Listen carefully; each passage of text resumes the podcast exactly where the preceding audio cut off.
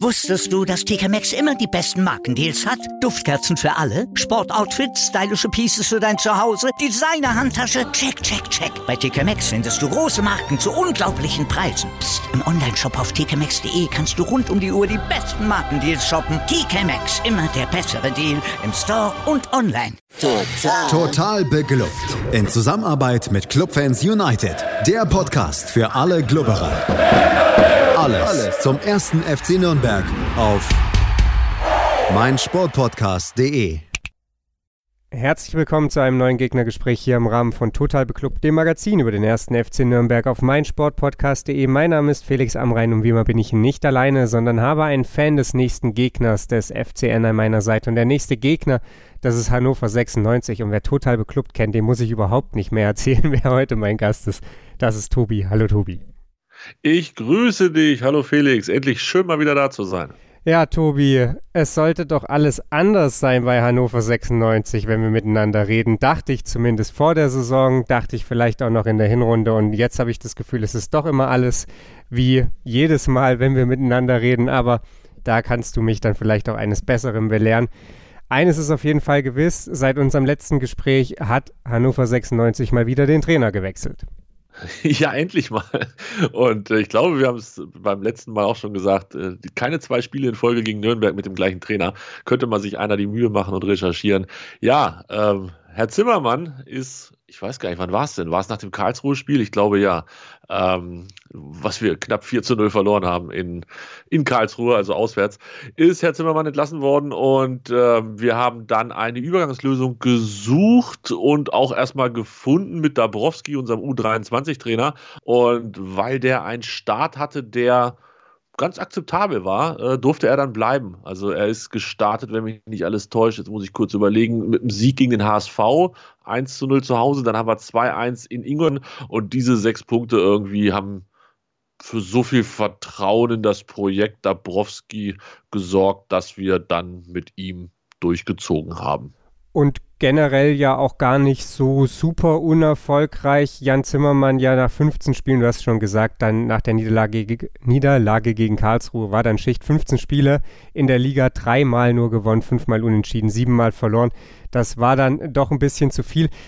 Woran ist Jan Zimmermann am Ende gescheitert, bevor wir über Christoph Dabrowski reden?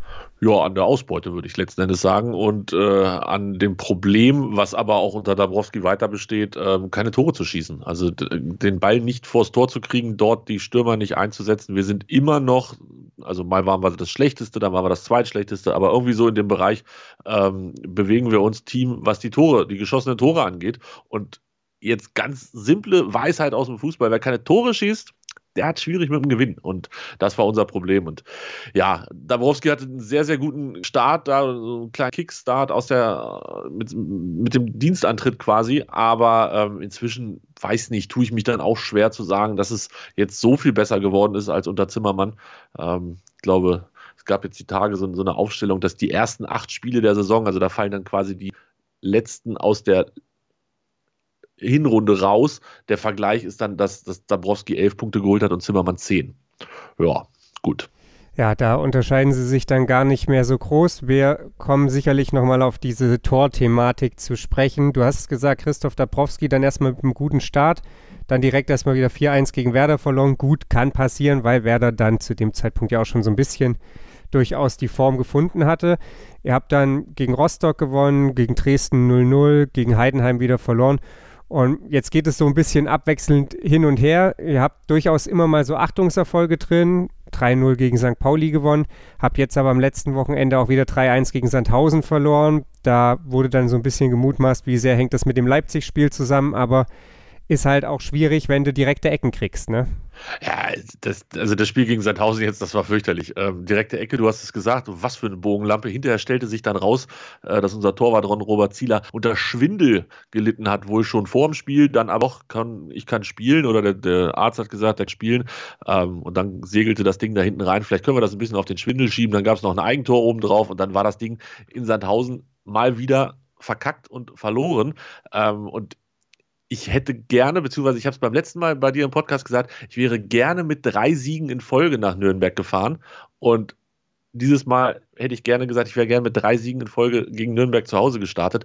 Das Problem ist, es ist wieder an Sandhausen, wie schon in der Hinrunde, äh, gescheitert. Damals haben wir 2-1 zu Hause verloren, jetzt haben wir 3-1 in Sandhausen verloren und davor die beiden Spiele gewonnen, gegen Kiel und gegen St. Pauli. Es ist, es ist sehr, sehr wirr nichts irgendwie, worauf man sich verlassen kann. Da denkst du, oh Gott, du kriegst von St. Pauli so eine richtige Reise, dann machen die ein Bombenspiel. Also das war, ich war vor Ort und es war eine, eine tolle Auswärtsfahrt. Es war wirklich so ein bisschen wie früher mit, mit Großspaß und ja, 3 zu 0 gewonnen.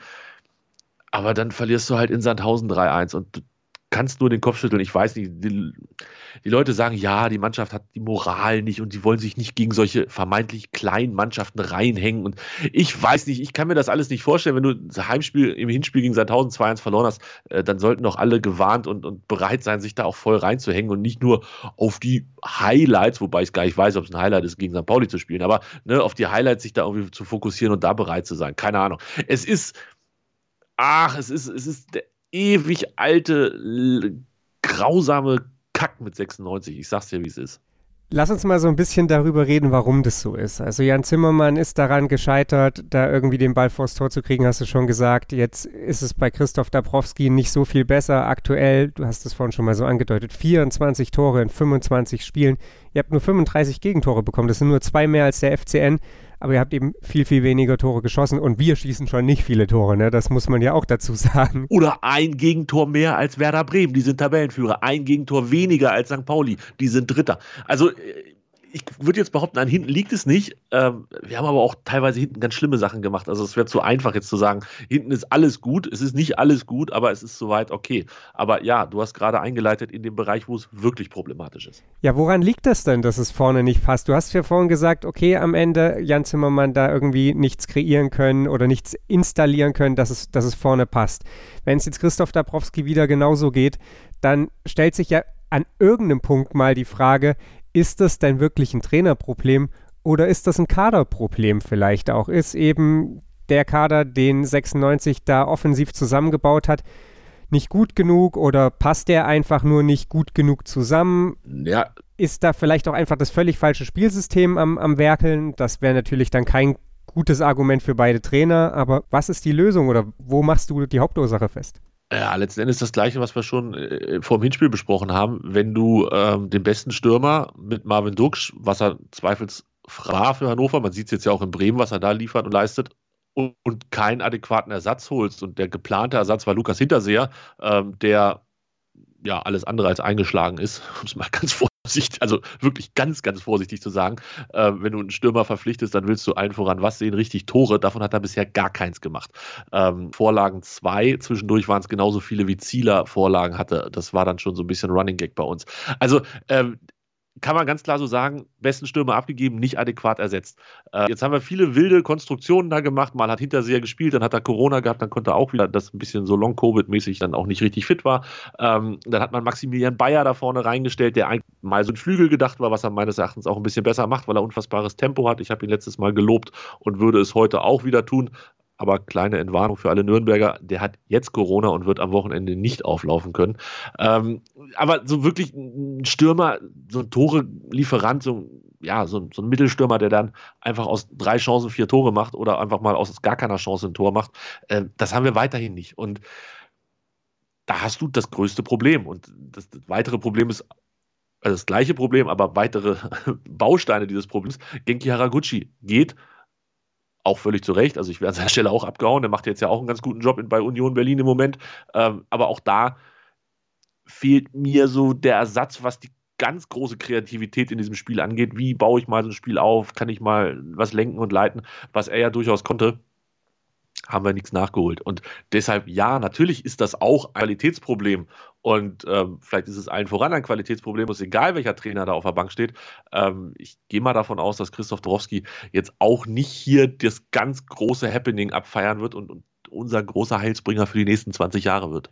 Diese Stürmer-Thematik, das ist natürlich ja irgendwo schon ein Argument, aber so der Stürmer, danach sucht zum Beispiel auch der FCN und trotzdem sind da eben mehr Tore. Also ist es vielleicht tatsächlich mehr das, das Chancenkreierproblem als das Chancenverwertungsproblem, weil klar, okay, wenn du jetzt hier jedes Spiel zehn Ch äh, Torchancen rausspielen würdest und die dann alle versiebst, klar, dann dann wäre das natürlich ein, ein valider Punkt. Aber ist es denn, denn so, dass 96 überhaupt so richtig vor die Kiste kommt, beziehungsweise eben was was kann man da in Richtung Trainerteam adressieren, dass man, dass man sagt, okay, wenn wir den Ball nicht mal mehr vor, vor die Kiste bringen, dann, dann haben wir ein richtiges Problem. Also nein, äh, wir, wir, bringen den Ball auch nicht regelmäßig vor die Kiste. Das wäre ja völlig übertrieben, wenn ich das jetzt hier sagen würde. Wir, wir vergeben so viele Chancen und deshalb, weil wir so viel Pech haben, äh, stehen wir so schlecht da. Nein, nein. Also das auf keinen Fall äh, ja, ich bin jetzt nicht der größte äh, XG-Experte und, und gucke mir das da jede Woche an, wie viel wir daneben ballern oder was wir hätten erzielen können. Aber ich gucke die Spiele und es ist nicht so, dass ich zu Hause sitze und sage, oh Mann, heute haben wir aber wieder mit den Chancen, das haben wir uns so, so doof angestellt. Nein, ist auch nicht so. Unser bester Torschütze ist Sebastian Kerk, ähm, den haben wir von Osnabrück geholt.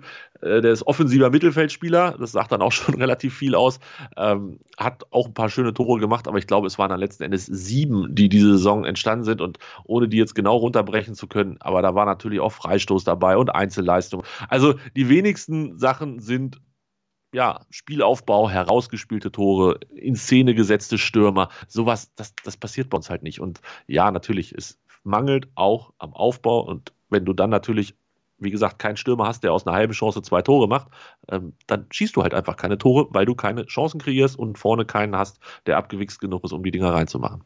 Dann schauen wir mal so ein bisschen darauf, was ja, den FCN jetzt vielleicht erwartet. Du hast vorhin schon mal angesprochen, Corona-Fälle jetzt im Team, die ja sicherlich die Mannschaft in Person zumindest von Maximilian Bayer schwächen. Bei Luca Kreinsch weiß ich nicht so richtig. Ja, tatsächlich tut es das auch bei ihm, weil wir in der, in der Innenverteidigung einfach nicht so dicke aufgestellt sind. Also ähm, ja, Börner kommt jetzt wohl wieder zurück, habe ich gehört, und dann könnte er, wenn es gut läuft, mit Franke zusammen, aber ähm, ist halt auch jetzt nicht so, dass wir da aus dem Vollen, ja, dann gucken wir mal, wie viele Innenverteidiger wir da einsetzen können.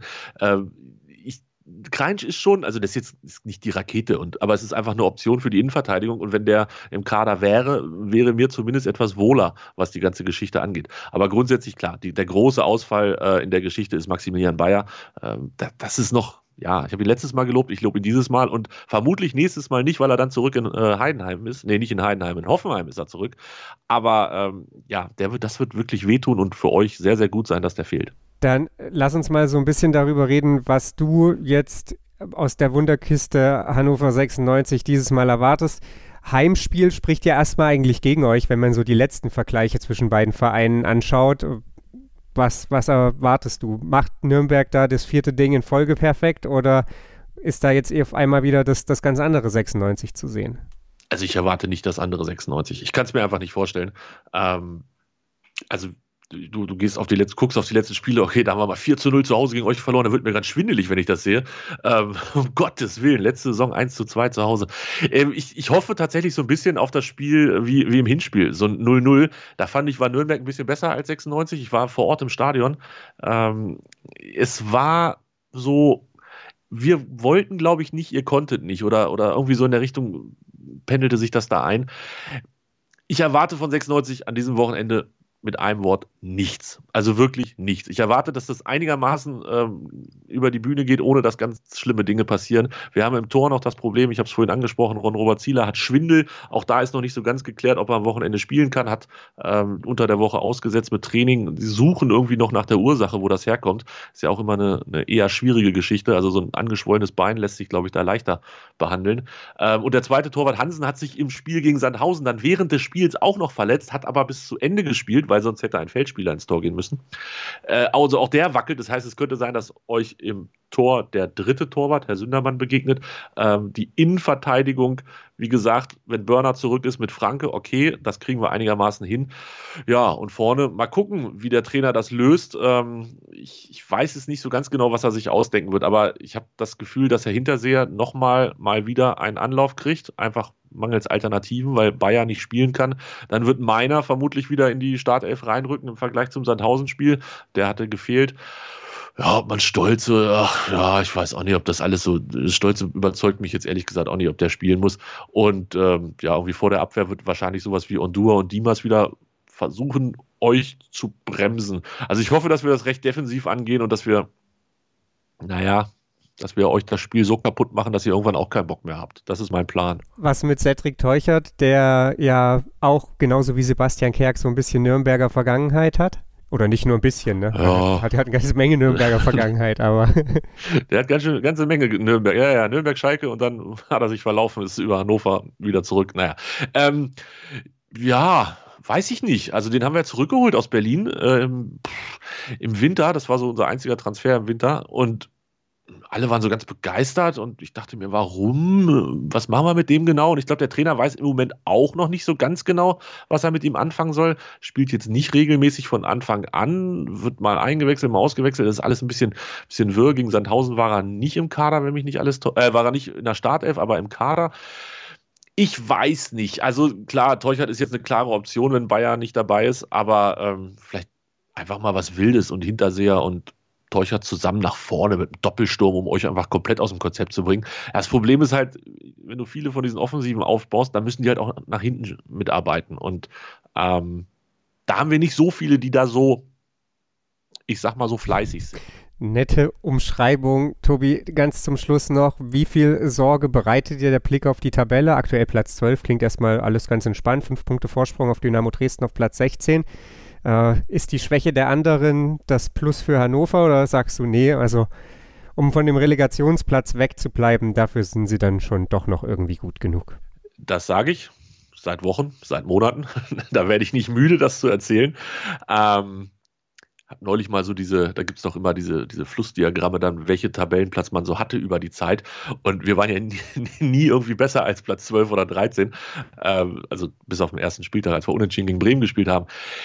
Ich bleibe dabei. Ähm, da sind Mannschaften unten, die noch schlechter sind. Und ja, wir haben jetzt gegen Sandhausen verloren. Das ist halt auch so eine Sache. Ne? Wir hatten fünf Punkte Vorsprung auf Sandhausen. Wenn du die schlägst, hast du acht Punkte Vorsprung. Dann holen die dich nie wieder ein. Nie.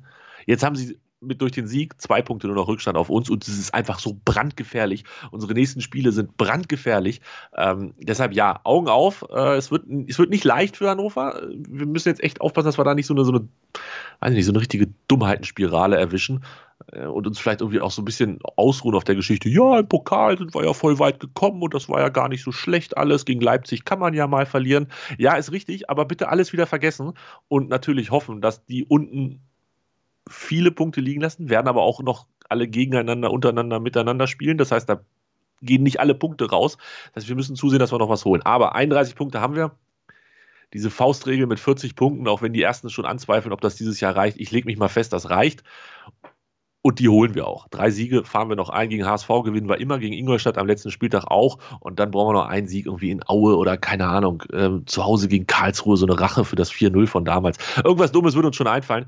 Ähm, es könnte aber noch eine recht schmutzige Saison werden insgesamt. Dann sind wir mal gespannt, wie schmutzig es wird und wer das dann vor allem hinten raus wieder sauber machen muss. Kenan Kotschak war übrigens ein Trainer, bei Hannover 96, der es geschafft hat, drei Spiele in Folge gegen den FCN zu bestreiten. Und das war ja der Trainer vor Jens Immermann. Also. Und was ist er jetzt? Jetzt ist er Assistent von Stefan Kunz bei der türkischen Nationalmannschaft. So, Bildungspodcast hier. Tja, also, ne, wer hätte gedacht, dass das noch zu irgendwas gut war? Kenan Kotschak, wer hätte gedacht, dass der nochmal, nein, ähm, ja, wer hätte das gedacht? Aber gut, dass du das nochmal aufgeklärt hast. Äh, drei Spiele gegen Nürnberg in Folge, das ist ja mehr als ich am Stück sehe gegen Nürnberg. Tja, also, es scheint nicht so sehr schleuderstuhlmäßig zu sein, wie man es manchmal empfindet bei 96. Nein, Hannover ist kein Schleuderstuhl. Äh, Herrn Kotschak haben wir übrigens nicht entlassen, weil es zu viel Geld gekostet hätte. Aber das ist noch eine ganz andere Geschichte. Das erzähle ich euch beim nächsten Mal dann. Dann sind wir gespannt. Wir hören gleich von Markus Schulz eine Geschichte aus der Vergangenheit, die vielleicht nichts mit Trainerentlassungen zu tun hat, aber auch so erzählenswert ist. Ich bedanke mich auf jeden Fall bei Tobi und wir hören uns gleich nochmal wieder hier bei meinsportpodcast.de. Wusstest du, dass TK Maxx immer die besten Markendeals hat? Duftkerzen für alle, Sportoutfits, stylische Pieces für dein Zuhause, Designer-Handtasche, check, check, check. Bei TK Maxx findest du große Marken zu unglaublichen Preisen. Psst. im Onlineshop auf tkmaxx.de kannst du rund um die Uhr die besten Markendeals shoppen. TK Maxx, immer der bessere Deal im Store und online. Wenn es um verrückte und spektakuläre Spiele geht, dann ist der erste FC Nürnberg gerne mal mit dabei. So auch in der Bundesliga-Saison 2013-14. Als Zehnter der Vorsaison musste der Club vor der Saison einige Abgänge hinnehmen. So wechselte zum Beispiel Innenverteidiger Tim Klose für eine Ablöse von 6 Millionen Euro zum Ligakonkurrenten VfL Wolfsburg. Vor allem aber zog es Timmy Simmons nach drei Spielzeiten, in denen er jeweils alle 34 Spieltage auf dem Platz stand, zurück in die Heimat zum FC Brügge. Seinen Platz im defensiven Mittelfeld sollte der kurz vor Transferschluss aus Wolfsburg verpflichtete Makoto Hasebe einnehmen. Weitere Neuzugänge waren unter anderem Josip Drimic, Daniel Ginzek, Marius Stepinski und Emanuel Pogatetz. Der Start in die Saison war relativ durchwachsen. Das Team des Trainerduos Michael Wiesinger und Armin Reutershahn erzielte in Hoffenheim und daheim gegen Hertha jeweils ein 2 zu 2, bevor es bei den Bayern und daheim gegen Augsburg Niederlagen setzte. Nach einem 0 zu 5 im Heimspiel gegen den Hamburger SV zog der bis dahin sieglose Verein nach dem achten Spieltag die Reißleine und trennte sich von Wiesinger und Reutershahn. Roger Prinzen erzielte als Interimscoach ein 1 zu 1 in Frankfurt, bevor dann mit Gerd-Jan Verbeek endlich ein neuer Übungsleiter präsentiert werden konnte. Doch auch unter seiner Führung gelang nicht der erste Saisonsieg, auch wenn das Team viele positive Kritiken ob der spektakulären und offensiven Spielweise erhielt. Nach 15 Spieltagen lag der erste FC Nürnberg somit mit neun Punkten und nur einem Punkt Vorsprung auf den letzten Braunschweig auf Rang 17 der Tabelle, als es am 14. Dezember 2013 zum Auswärtsspiel beim 12. Hannover 96 ging.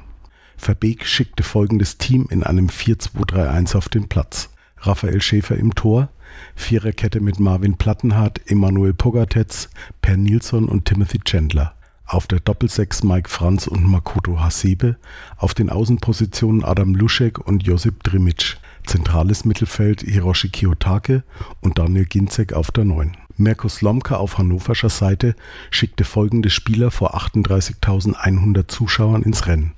Zieler, Sakai, Marcello, Sané, Pripp, Stindl, Andreasen, Schmiedebach, Huschti, Djuf und Sobiek. Der Klub begann wie in den Wochen zuvor mutig, attackierte früh die Niedersachsen und kombinierte ballsicher durchs Mittelfeld. Nach einem Tunnel gegen Marcello schließt Ginzig auf halbrechts ab, doch Zieler ist auf dem Posten. Kurz darauf wird ein Schuss von Hasebe abgeblockt, doch Drimic kann den Abpraller nicht kontrollieren, der Ball verfehlt sein Ziel ebenso wie Mike Franz Fernschuss in der zwölften Minute. Kurz darauf meldet sich dann Hannover im Spiel an.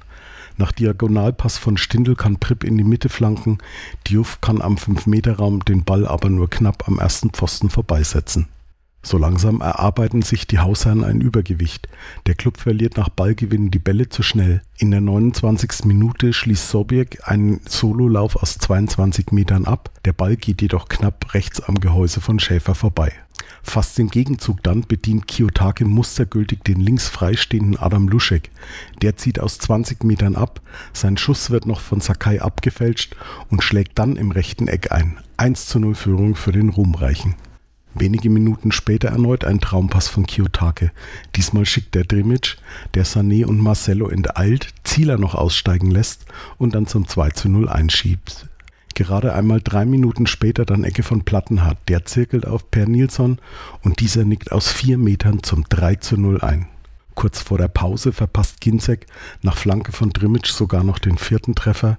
Es geht mit einer 3 zu 0 Auswärtsführung in die Pause. Der erste Saisonsieg lag also in der Luft, oder? Nachdem kurz zuvor Ginzek eine Ablage von Hasebe an die Latte geschossen hat, umkurvt in der 60. Minute Huschti Chandler. Seinen Pass kann der zur Halbzeit eingewechselte Bittenkurt aus acht Metern locker zum 1 zu 3 Anschlusstreffer einschieben. Hannover wittert nun Morgenluft. Erst entschärft Schäfer einen Freistoß von Huschti, kurz darauf köpft Marcello einen Freistoß an die Latte. Doch der Club hat seinerseits die Chance, durch Nilsson und Drimic zu erhöhen. Verbeek reagiert, bringt in der 72. Minute Markus Vollner für Drimic und in der 76. Minute Tomasz Peckert für Ginzek. Hannover wechselt ebenfalls, Soleimani und Panda kommen für Sobiek und Pripp. Dann die 87. Minute. Bittencourt passt auf den meilenweit im Abseits stehenden Diouf, der an Schäfer vorbei den Ball ins Tor netzt. Heute würde da der VAR eingreifen und den Treffer zurücknehmen. Doch Schiedsrichter Thorsten Kienhöfer gibt den Treffer trotz wütender Proteste der Clubspieler und Verantwortlichen.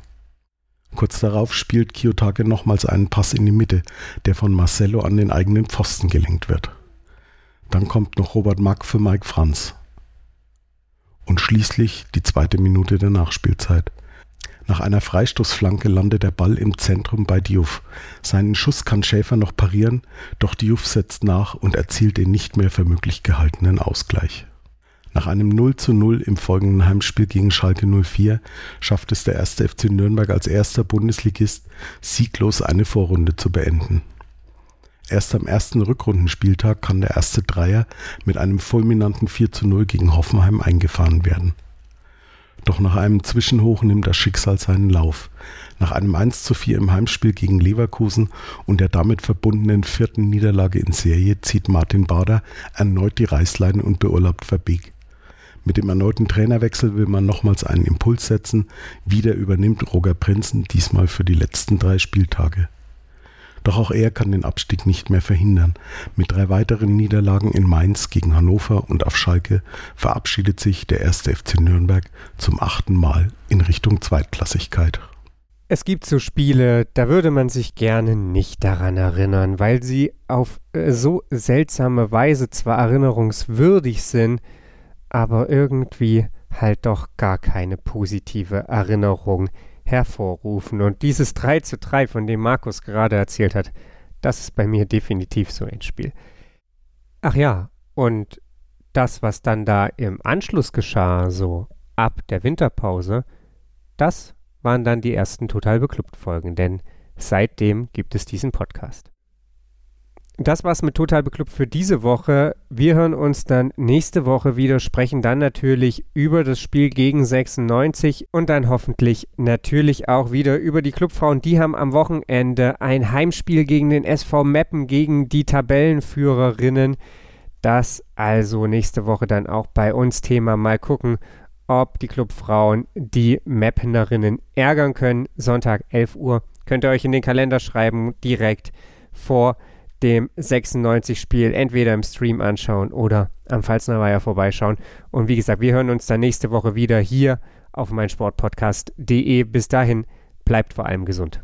Total. Total beglückt. In Zusammenarbeit mit Clubfans United. Der Podcast für alle Glubberer. Alles, Alles zum ersten FC Nürnberg auf meinsportpodcast.de.